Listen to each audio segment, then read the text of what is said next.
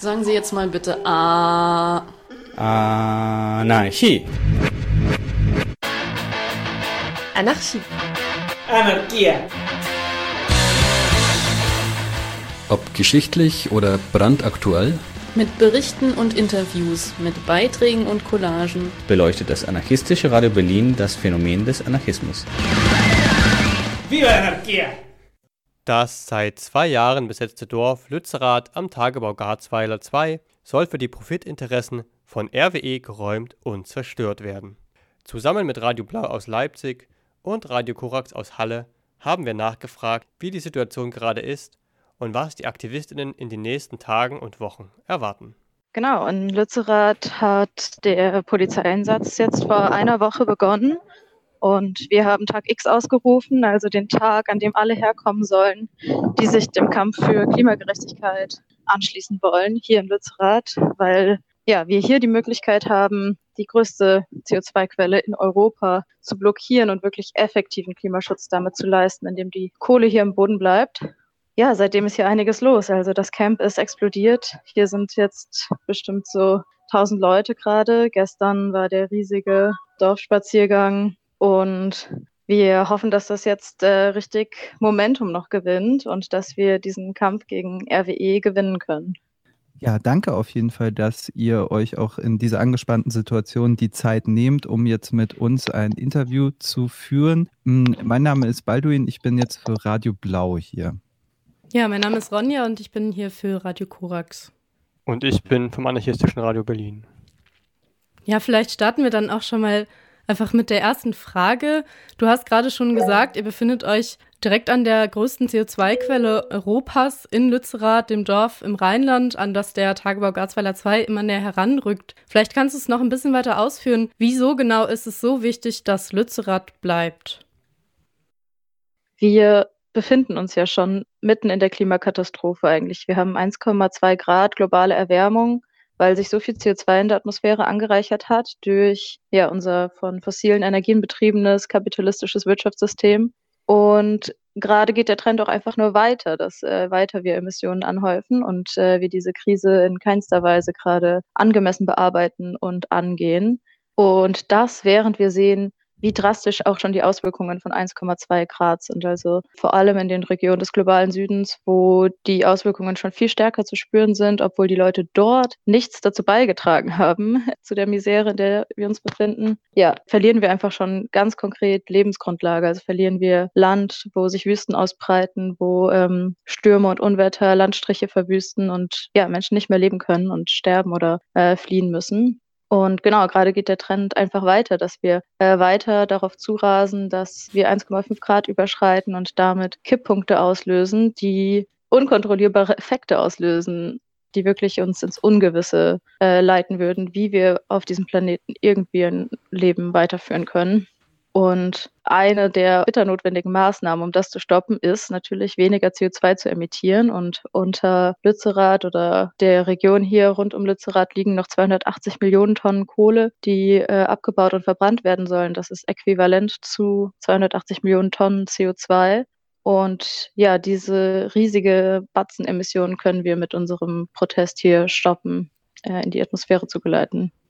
Ja, und es gibt auch Gutachten, beispielsweise ein Gutachten vom Deutschen Institut für Wirtschaftsforschung, die ganz klar sagen, es ist auch technisch möglich oder energiepolitisch möglich, dass die Kohle unter Lützerath bleibt und bis zum Kohlestopp 2028 in NRW nicht verbrannt wird. Und trotzdem wird viel Angst auch geschürt, dass die Energiesicherheit gefährdet sei, wenn Lützerath nicht fällt. Und besonders von rechts werden auch Ängste vor Blackouts und Krisen der Energiesicherheit geschürt. Was würdest du dem entgegnen? Ja, genau. Also ein, erstmal, es ist bewiesen, dass die Kohle unter Lützerath für die Energiesicherheit nicht gebraucht wird. Dann das Rechte, diese Ängste schüren, liegt, denke ich, daran, dass sie in dem aktuellen kapitalistischen Wirtschaftssystem davon profitieren, auf Kosten anderer zu leben, also auf Kosten derer, die schon heute die Auswirkungen der Klimakrise spüren, beziehungsweise auf Kosten derer, deren Reichtum sich durch Kolonialismus und Kapitalismus hier im globalen Norden angehäuft hat. Also der Strom, der von RWE produziert wird, geht zum Großteil in die Industrie und damit werden Profite gemacht. Und ja, im Kapitalismus ist es nun mal so, dass einige wenige äh, auch große Macht haben, Diskurse zu beeinflussen und ja, um ihre Unternehmen am Laufen zu lassen, abhängig sind von ja, einem unendlichen Zufluss von Energie, weil wir im Kapitalismus ein ständiges Wachstum haben müssen und wir sonst in eine Krise geraten. Und ja, deswegen würde ich sagen, verbreiten einfach fossile Großkonzerne auch diese äh, Ängste, um den Leuten Angst zu machen, um ähm, sie gegen uns aufzuwiegeln, obwohl wir eigentlich nicht nur für einen direkten Kohleausstieg kämpfen, sondern eigentlich auch für eine Gesellschaft, in der das grundlegend geändert ist, in der wir nicht mehr auf Kosten anderer leben müssen, sondern in der wir selbst darüber entscheiden, woraus wir Energie produzieren, wofür wir sie benutzen, wie wir sie verteilen und wie wir sie so verteilen, dass alle von, davon was haben und nicht nur einige wenige. Diese rechten Narrative verteidigen ja quasi auch den Status quo des CO2-Kapitalismus und ihr müsst in eurem Kampf euch ja nicht nur gegen diese Rechten bewähren, sondern eben auch den Status quo angreifen, der ja unter anderem durch den äh, Deal der Grünen Partei mit RWE so die Grundlage geebnet hat für das polizeiliche Vorgehen auch jetzt gegen Lützerath. Wie viel Vertrauen habt ihr noch in die ja, ja, sage ich mal, bürgerliche Demokratie, sich diesen Problemen wie dem Klimawandel annehmen zu können? Also ich habe überhaupt gar kein Vertrauen in unser aktuelles politisches System, irgendeinen angemessenen Umgang zu finden mit der Krise, weil das Problem ja eigentlich auch schon wirklich sehr, sehr, sehr, sehr lange auf dem Tisch liegt und klar ist. Also schon über 27 Jahre gibt es irgendwelche internationalen Klimaverhandlungen und seitdem sind die Emissionen immer nur stetig gestiegen und gestiegen und nichts hat sich geändert. Und ich denke, das liegt daran, dass einfach Nationalstaaten im Kapitalismus auch davon abhängig sind, ja, dass sie möglichst viele Unternehmen bei sich ansiedeln, die dann möglichst viel Profit erwirtschaften, damit sie Steuereinnahmen haben und damit ihren ja, Standort gut laufen lassen können. Also die Regierungen sind, würde ich sagen, verflochten in ein Wirtschaftssystem, was die Wurzel dieser Klimakatastrophe ist, weil es eben auf einem unendlichen Wachstum aufbaut und sind abhängig von diesem Wirtschaftssystem und sind deswegen unfähig, von innen heraus wirklich Maßnahmen zu ergreifen, die was verändern könnten oder zumindest ja so fundamental was verändern könnten, dass es wirklich was bringen würde. Natürlich würde ich sagen, nutzen sie auch nicht den Handlungsspielraum, den sie haben. Also die Grünen hätten den Deal mit RWE so nicht machen müssen. Es ist schon krass, finde ich, äh, wie doll sie da RWE ähm, aus der Hand gefressen haben oder wie doll sie denen da entgegengekommen sind. Aber grundsätzlich stehen wir hier in Lützerath genau deswegen für einen grundsätzlichen gesellschaftlichen Wandel, also für einen System Change hin zu einem System, wo nicht mehr das Erwirtschaften von immer und immer und immer mehr Profit im Zentrum steht und wir dabei ja das, was wir zum Leben eigentlich brauchen, unsere Lebensgrundlage, unsere Umwelt, unsere Natur nachhaltig zerstören, sondern wir ein Gesellschaftssystem aufbauen müssen, in dem wir in Kooperation gesellschaftlich miteinander in einen Austausch gehen mit unserer Umwelt, statt in Konkurrenz und statt ja mit so einem ewigen Wachstumszwang.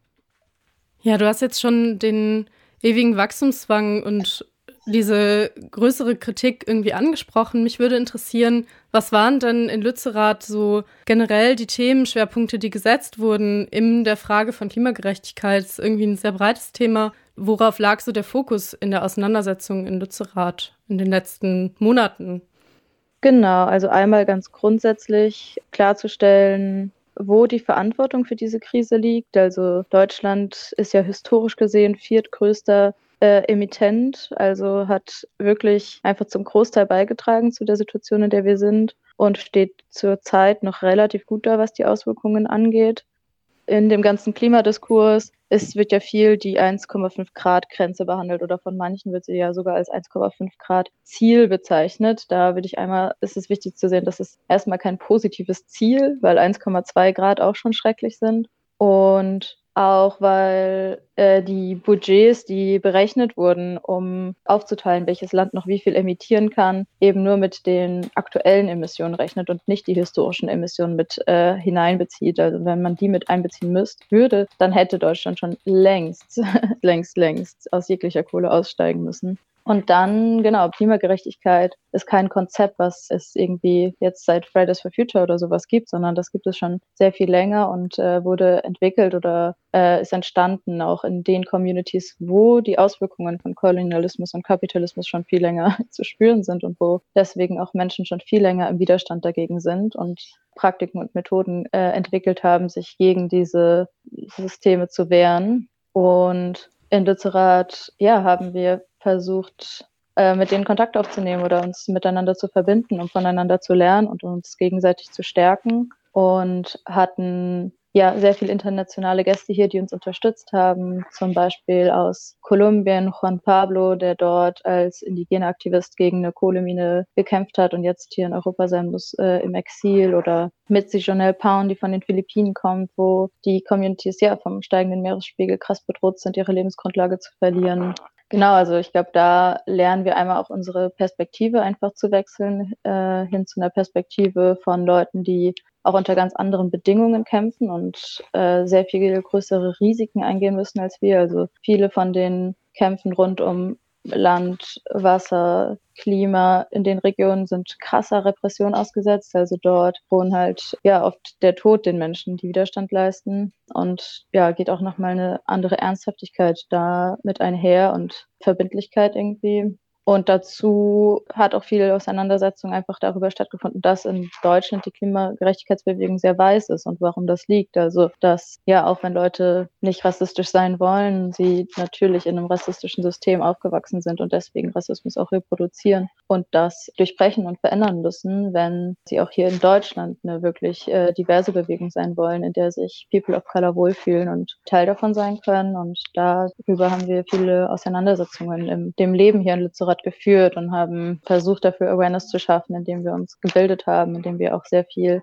in dem ja, People of Color sehr viel Arbeit geleistet haben, uns aufmerksam zu machen auf ähm, Verletzungen, die wir gemacht haben und auch ja, Arbeit reinzustecken, zu zeigen, dass es äh, beim Klima eben um einen intersektionalen Kampf geht, der sich nicht nur um eine ökologische Debatte oder sowas dreht, sondern an den ganz viele soziale Fragen und äh, Zusammenhänge angeknüpft sind. Ich würde ganz gern mal ein bisschen in die nähere Vergangenheit schauen. Ihr habt ja seit dem 2. Januar neue Nachbarn, die blöden Cops. Kannst du vielleicht kurz erklären, was seit dem 2. Januar in und um Lützerath passiert ist und was jetzt am Wochenende gelaufen ist?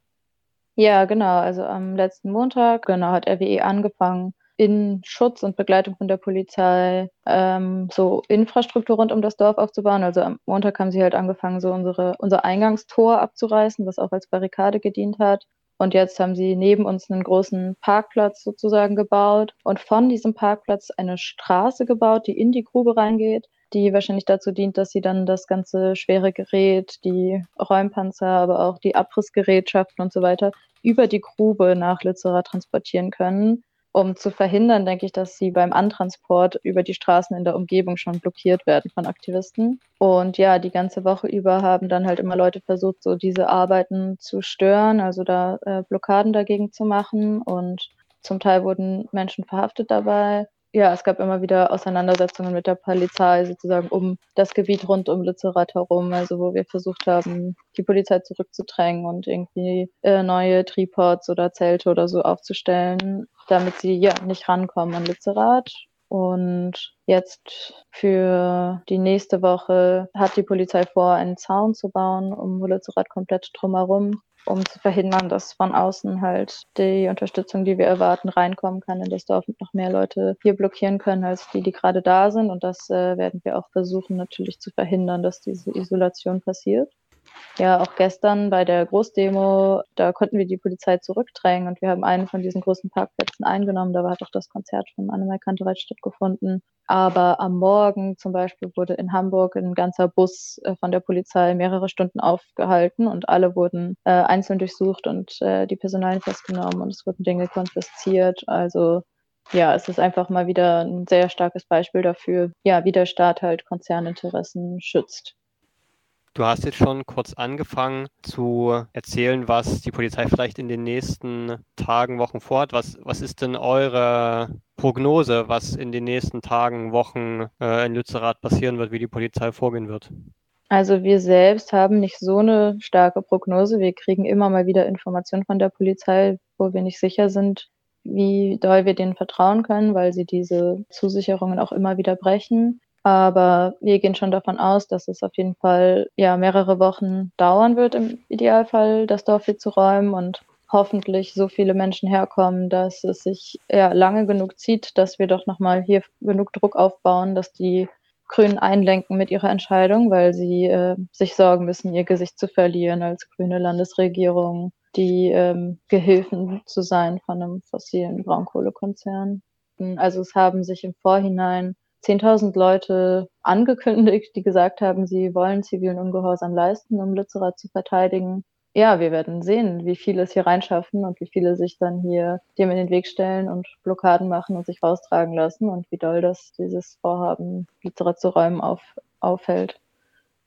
Da hoffen wir natürlich das Beste. Ich würde trotzdem an der Stelle einmal gerne nachfragen, denn bei der Räumung des Hambacher Forstes im September 2018 ist ein Aktivist verstorben während einem Polizeieinsatz. Wie schätzt ihr das Agieren der Polizei vielleicht auch vor diesem Hintergrund ein? Welche Vorsichtsmaßnahmen habt ihr getroffen, um potenziellen Gefährdungen durch die Polizei auch entgegenwirken zu können?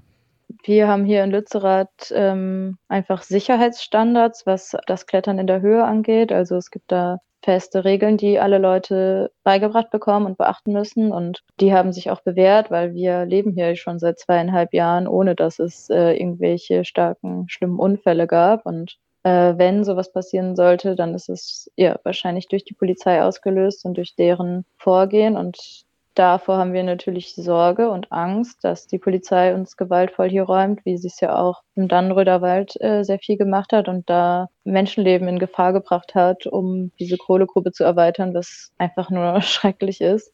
Und ja, aber was halt genau Vorsichtsmaßnahmen sind, sind natürlich eine äh, Berichterstattung. Also wir haben gerade recht viel mediale Aufmerksamkeit, die hoffentlich auch zum Schutz der Aktivisten beiträgt. Und sonst sind äh, Aktivisten, die hier sind, eigentlich nie alleine, sondern in Bezugsgruppen organisiert, sodass man ähm, sich gegenseitig immer im Auge behält und wenn einzelnen Leuten was passiert, aufeinander Acht geben kann, sich umeinander kümmern kann.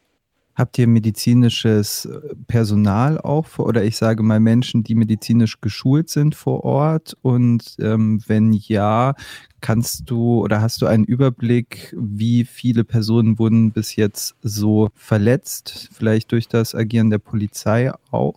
Wir haben auf jeden Fall unsere eigenen Sanitäterinnen hier, ich weiß nicht, wie viele Personen bisher verletzt wurden. Genau, es ist ja jetzt schon seit Montag auch so, dass keine Autos mehr hier rein und rausgelassen werden und auch schon im weiteren Umkreis rund um Lützerath RWE Straßen gesperrt hat. Und es gab eine verletzte Person, die nicht mehr mobil war und den Sanitäters wurde nicht erlaubt, von außen ein Auto zu holen, um die Person rauszufahren. Und die mussten dann, nachdem sich die Situation verschlechtert hatte, einen Rettungswagen holen und fanden das äh, eine ziemliche Unmöglichkeit, weil sowieso das ganze Gesundheitssystem schon total überlastet ist durch die ganzen Einsparungen und es äh, nicht geht, dass man wegen jeder Kleinigkeit einen Rettungsdienst holen muss, auch wenn man noch selber mit dem Auto Leute rausfahren könnte. Ja, wir haben jetzt darüber gesprochen, wie es ablaufen kann, dass geräumt wird. Und mich würde jetzt natürlich auch umgekehrt interessieren, wie wollt ihr denn die Räumung verhindern und mit welchen Mitteln bereitet ihr euch darauf vor? Schon mit auch genau den durch die vorherigen Besetzungen irgendwie bekannten Mitteln. Also wir haben ganz viele Baumhäuser gebaut und so Monopods und Tripods, also Konstruktionen, die dazu dienen, in der Höhe eine effektive Blockade darzustellen, also dass Menschen in der Höhe sind und dafür Spezialeinheiten von der Polizei gebraucht werden, um die Leute dort rauszuholen. Dann haben wir hier jetzt ja auch viele Häuser, die besetzt werden und in denen Leute sich auch festketten oder festkleben werden äh, um es der Polizei möglichst schwer zu machen, ja, einfach möglichst viel Zeit zu schinden, einzelne Personen hier rauszuholen. Ich glaube, das ist generell äh, vor allem die Taktik der Polizei, einfach möglichst schwer zu machen, sie auch jetzt hier möglichst nicht reinzulassen erstmal und immer sich dem in den Weg zu stellen. Und wenn man sich dem in den Weg stellt, ist ihnen dann möglichst schwer zu machen, Leute rauszuholen, um Zeit zu schinden, noch mehr Leute hierher zu mobilisieren. Und genau, es werden natürlich auch so Barrikaden gebaut, damit Autos und Räumungsgeräte nicht einfach reinfahren können hier. Genau, zusätzlich zu, zu den Formen zivilen Ungehorsams wird es aber auch weiter Demonstrationen geben. Also es gibt am 14. noch eine legale Demonstration und, oder nee, schon davor am 12. und am 17. hat auch ein Aktionsbündnis, was sich gegründet hat aus verschiedenen Akteuren von der Klimagerechtigkeitsbewegung, also Extinction Rebellion, letzte Generation, Ende Gelände und noch ganz viele weitere angekündigt, so ja auch von außen äh, massenhafte Störungen von der Räumung zu organisieren.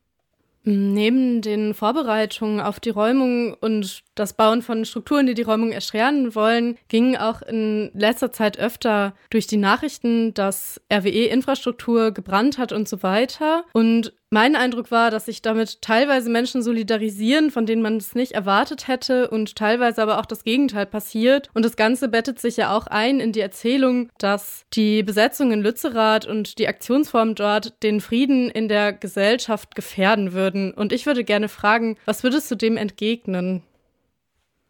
Ich würde dem entgegnen, dass äh, man einen total verschobenen Blick hat, wenn man das als die Gewalt bezeichnet und nicht sieht, welche Gewalt durch diese Grube und durch die Klimakrise ausgelöst wird und wie das wirklich absolut fundamental die Möglichkeiten, ein friedliches Zusammenleben äh, zu haben, gefährdet, weil es einfach ja unsere Lebensgrundlage so fundamental durchrütteln wird, dass es total schwierig sein wird, ja, irgendwie in, äh, friedlich miteinander zusammenzuleben. Und ich denke, dass es auch ein bisschen lächerlich ist, dass sich alle auf solche kleinen militanten Aktionen stürzen und dass es äh, eigentlich uns doch alle eher interessieren sollte, ja, wie wir diese Klimakrise lösen, beziehungsweise ja auch wie, ähm, was Energiesicherheit eigentlich bedeutet. Ähm, oder ja, wir hatten eine mögliche Entgegnung wäre auch, ja, wen, wen interessiert es, äh, dass dort irgendwie Barrikaden oder Steine werfen, wenn manche Leute sich äh, nicht ihre Stromrechnung zahlen können, während RWE mit dieser Kohle gerade Riesenprofite einfährt.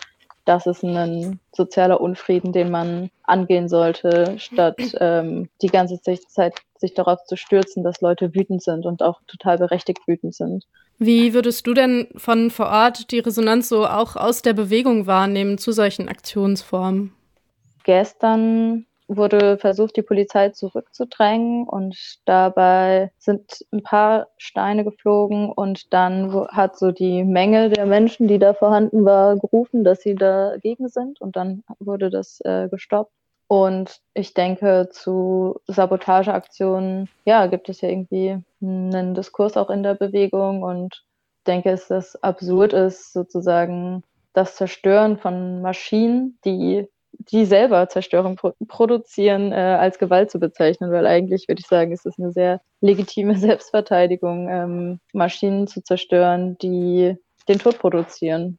Welche Mittel sind denn legitim, um gegen die voranschreitende Zerstörung unserer Lebenswelten vorzugehen? Habt ihr da eine gewisse Linie, wo er sagt, die sollte nicht überschritten werden oder anything goes? Wir wollen natürlich genau mit unserem Widerstand Menschenleben schützen und deswegen ist es uns natürlich auch total wichtig, dass äh, keine Menschen zu Schaden kommen durch unseren Protest. Ihr geht davon aus, dass eine Räumung zwischen einer und sechs Wochen andauern würde. Und jetzt würde mich interessieren, nach einer Woche polizeilicher Aktivität, könnt ihr eine Tendenz feststellen, in welche Richtung das geht? Nee, das können wir noch nicht so richtig sagen. Ich weiß wirklich nicht, wie lange die Räumung dauern wird. Okay, also das wird an der Stelle offen gehalten. Völlig in Ordnung. Wenn man jetzt freie Spitzen hat und Lützerath oder den Kampf um Lützerath unterstützen will, wie kann man das machen? Ja, das Erste, was man natürlich machen kann oder das Offensichtlichste ist hierher kommen und äh, ja, noch versuchen, nach Lützerath reinzukommen und mit uns sich hier der Zerstörung entgegenzustellen. Am besten zu Hause gleich ein paar Freunde einpacken, eine Bezugsgruppe gründen und sich auf den Weg machen und hierher kommen. Ihr werdet ihr ja mit offenen Armen empfangen und ähm, sonst, wenn Leute nicht hierher kommen können oder nicht äh, nach Lützerath kommen wollen, weil es ihnen zu gefährlich ist, dann ist es natürlich auch möglich, von außen zu unterstützen, indem äh, man auf dem legalen Ausweichcamp ist und dort äh, mit der Infrastruktur, der Presse- und Medienarbeit und so weiter unterstützt. Und sonst ähm, kann man auf unserer Seite auch nachschauen, wo es dezentrale Aktionen gibt, also Solidaritätsbekundungen in ganz vielen Städten in Deutschland, an denen man teilnehmen kann und ja, sonst auch generell ist es einfach, glaube ich, wichtig, auf das Thema Klimakrise aufmerksam zu machen und in seinen Kreisen und in den Umkreis, den man hat, mit Leuten darüber zu sprechen, was wir brauchen, um diese Krise zu lösen und auch wirklich äh, rauszuzoomen und zu schauen, okay, was hat, was hat das aktuelle System in den letzten Jahren geleistet, um diese Krise zu lösen und wo ist das vielleicht gescheitert und miteinander zu überlegen, was irgendwie neue Wege sind, die wir einschlagen können und sich zusammenzuschließen, um die zu gehen. Falls es jetzt in unserer werten Hörerinnenschaft Leute gibt, die sich überlegen, hm, vielleicht doch ein Ausflug nach Lützerath, was sollten die Leute mitbringen, die sich jetzt auf den Weg machen? Worauf sollten sie sich gefasst machen? Ja, also auf jeden Fall äh, viele warme Klamotten, ein Zelt und ein Schlafsack mitnehmen, ähm, sich vorher, bevor ihr anreist, auf unserer Website eine Nummer ziehen vom Ermittlungsausschuss, damit, falls ihr verhaftet werdet, ihr anrufen könnt und nicht euren Namen nennen müsst und dann euch rechtliche Hilfe organisiert wird genau, ab heute ist die Anreise noch legal möglich, ab morgen nicht mehr. Und wir wissen nicht, was das genau bedeutet. Also es kann sein, dass die Polizei ähm, Menschen nicht durchlässt über die normalen Wege und man sich dann nachts über die Felder reinschleichen muss. Ja, also genau, es gibt auf unserer Website auf jeden Fall eine ausführliche Packliste, was alles nützlich ist mitzunehmen, wenn ihr hierher kommt und auch was wir noch an Spenden gebrauchen können. Ja, vielleicht würde ich nochmal einhaken. Wie würdet ihr sagen, ist es möglich, dezentral zu unterstützen? Und bezieht ihr euch dabei vielleicht auch auf diverse andere Besetzungen, beispielsweise eine Waldbesetzung in Dresden, die auch räumungsbedroht ist? Ähm, in welchem Zusammenhang würdet ihr auch und in welcher Wirksamkeit würdet ihr auch so dezentrale Aktionen sehen im gemeinsamen Kampf? Genau, ich meine, wenn Leute nicht hierher kommen können, dann ist es natürlich auch sehr gut, die lokalen Kämpfe bei einem selbst zu unterstützen, weil klar, ich denke, hier ist einfach gerade so, oder weil das Beispiel RWE so ein deutliches ist für unser kapitalistisches System, aber es ist nun mal ein Symptom von der ganzen Struktur, die sich natürlich überall ausdrückt und auch überall ähm, angegangen werden muss. Und unser Kampf ist intersektional und das heißt, man kann sich natürlich anderen Waldbesetzungen anschließen, aber ich denke auch zum Beispiel Kämpfe für ein funktionierendes Gesundheitssystem, in dem äh, es gute Arbeitsbedingungen gibt oder Kämpfe für bezahlbaren Wohnraum äh, durch eine Enteignung von Großkonzernen sind verbunden mit dem Kampf um das Klima, weil es im Endeffekt genau darum geht, äh, dass wir die Klimakrise nur lösen können mit einem anderen Wirtschaftssystem und dieses neue Wirtschaftssystem aufzubauen, das muss in allen Bereichen passieren, in denen gewirtschaftet wird. Gut, ich habe am Ende von Interviews meistens immer noch so einen Spot, wo ich die Leute frage, haben wir über alles Wichtige gesprochen? Ist vielleicht ein Thema nicht so behandelt worden, wie es gut wäre? Also hast du vielleicht noch was auf dem Herzen, was du uns jetzt am Ende noch mitgeben wollen würdest? Also ich fand, wir haben schon sehr ausführlich gesprochen. Ja, vielleicht ich hoffe wirklich, dass wir es schaffen können, Lützerath äh, zu retten. Und ich glaube auch, wir können das schaffen, wenn sich richtig viele Leute anschließen. Und ich glaube, das ist auch eine sehr wichtige Erfahrung zu machen, denn die Welt, in der wir leben, ist zwar vorstrukturiert durch total viele mächtige Strukturen, aber im Endeffekt sind es wir Menschen, die diese Strukturen herstellen und jeden Tag durch unser alltägliches Handeln reproduzieren und wir können die durchbrechen. Und ich bin davon überzeugt, dass wir die Welt selbst gestalten können, in der wir leben und dass wir das jetzt müssen, wenn wir nicht wollen, dass sie durch Katastrophen gestaltet wird. Und dass ich mir wünsche, dass viele Menschen diese Erfahrung des Empowerments hier mit uns machen können, ähm, selbst wirksam zu werden. Alle Infos zum besetzten Dorf, zur Anreise und was gerade in Lützerath gebraucht wird, findet ihr unter lützerathlebt.info.